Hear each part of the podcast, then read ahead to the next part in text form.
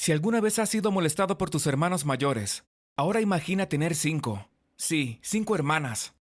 Mi nombre es Oliver y nací con cinco caras mirándome fijamente. O al menos eso es lo que me dijeron.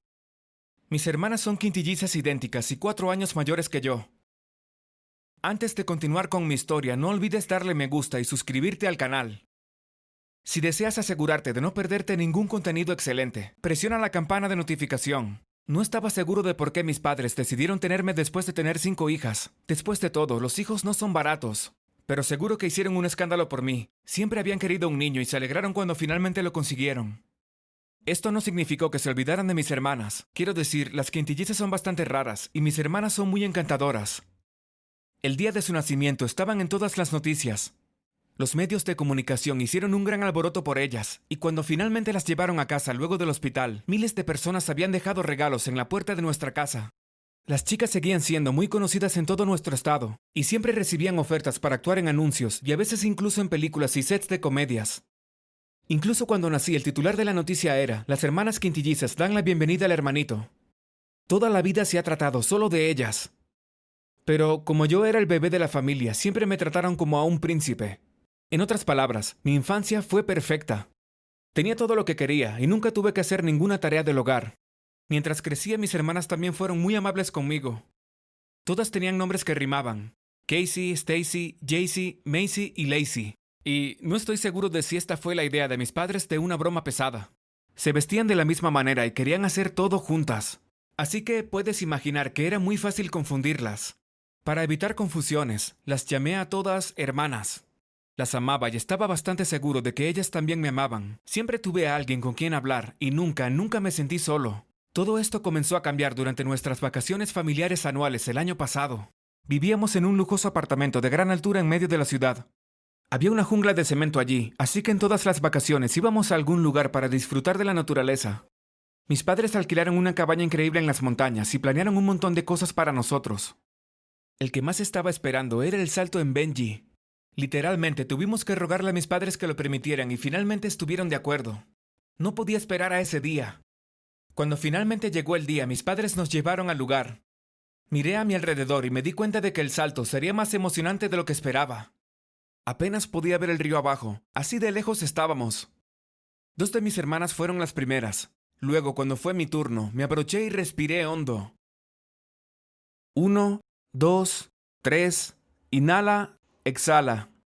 Entonces, cuando estaba a punto de saltar, un hombre me agarró del brazo con tanta fuerza que pensé que se rompería de inmediato. Oh, por Dios, dijo él. Ay, ¿por qué me agarraste? dije. Amigo, tu cuerda no estaba atada. Deberías agradecerme por salvar tu vida. Respondió. Me di cuenta de que casi me muero por un salto.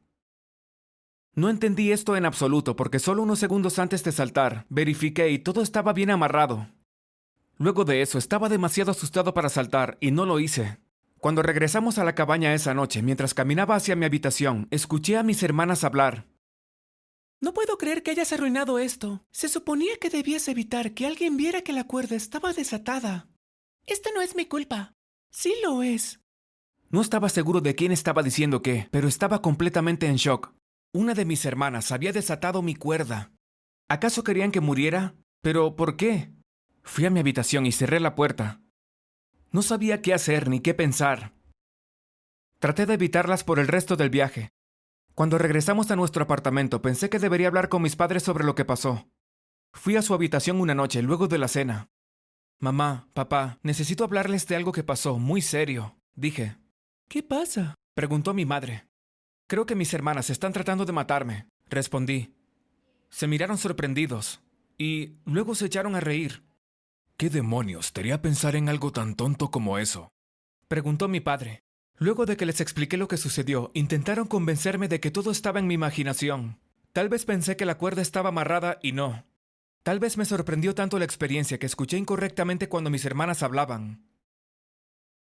Esa noche comencé a considerar que quizá mis padres tenían razón, pero eso no duró mucho. Mientras me sentaba en mi cama pensando, mi estómago comenzó a dolerme como loco. No era un dolor de estómago normal. Sentía algo parecido como si tuviera agujas en mi estómago, y cada vez que respiraba, era como si se hundieran un poco más en mi piel. Creo que esa es la mejor manera de describirlo. Mamá, mamá, grité. Mi madre vino a mi habitación de inmediato. Mamá, algo no está bien, siento demasiado dolor. Llama a una ambulancia, dije, y luego me desmayé. No recuerdo nada de lo que pasó después de eso.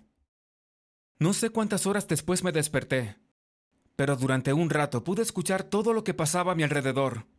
Intenté mucho, pero no pude abrir los ojos. ¿Crees que fue suficiente? ¿Pusiste toda la botella como te dije? No, solo puse la mitad en su bebida. Se suponía que debías usar toda la botella. ¡Ah! Te equivocaste de nuevo. No creo que vaya a morir. Eran mis hermanas y de nuevo no sabía quién decía qué porque no podía abrir los ojos. Era obvio que vertieron una sustancia venenosa en mi bebida a la hora de la cena. Pero, ¿por qué? Cuando finalmente pude abrir los ojos, todos se habían ido y solo mi madre estaba allí. Estaba sentada en la silla mirando su teléfono. Mamá, ¿qué me pasa? Le pregunté. Oh, cariño, estás despierto. Los médicos dijeron que era intoxicación alimentaria, pero no lo entiendo. Todos comimos la misma comida y todos estamos bien, dijo ella. Mamá, creo que mis hermanas pusieron algo en mi bebida. Las escuché hablando de eso temprano. Están tratando de matarme, le dije. Tranquilo, cariño.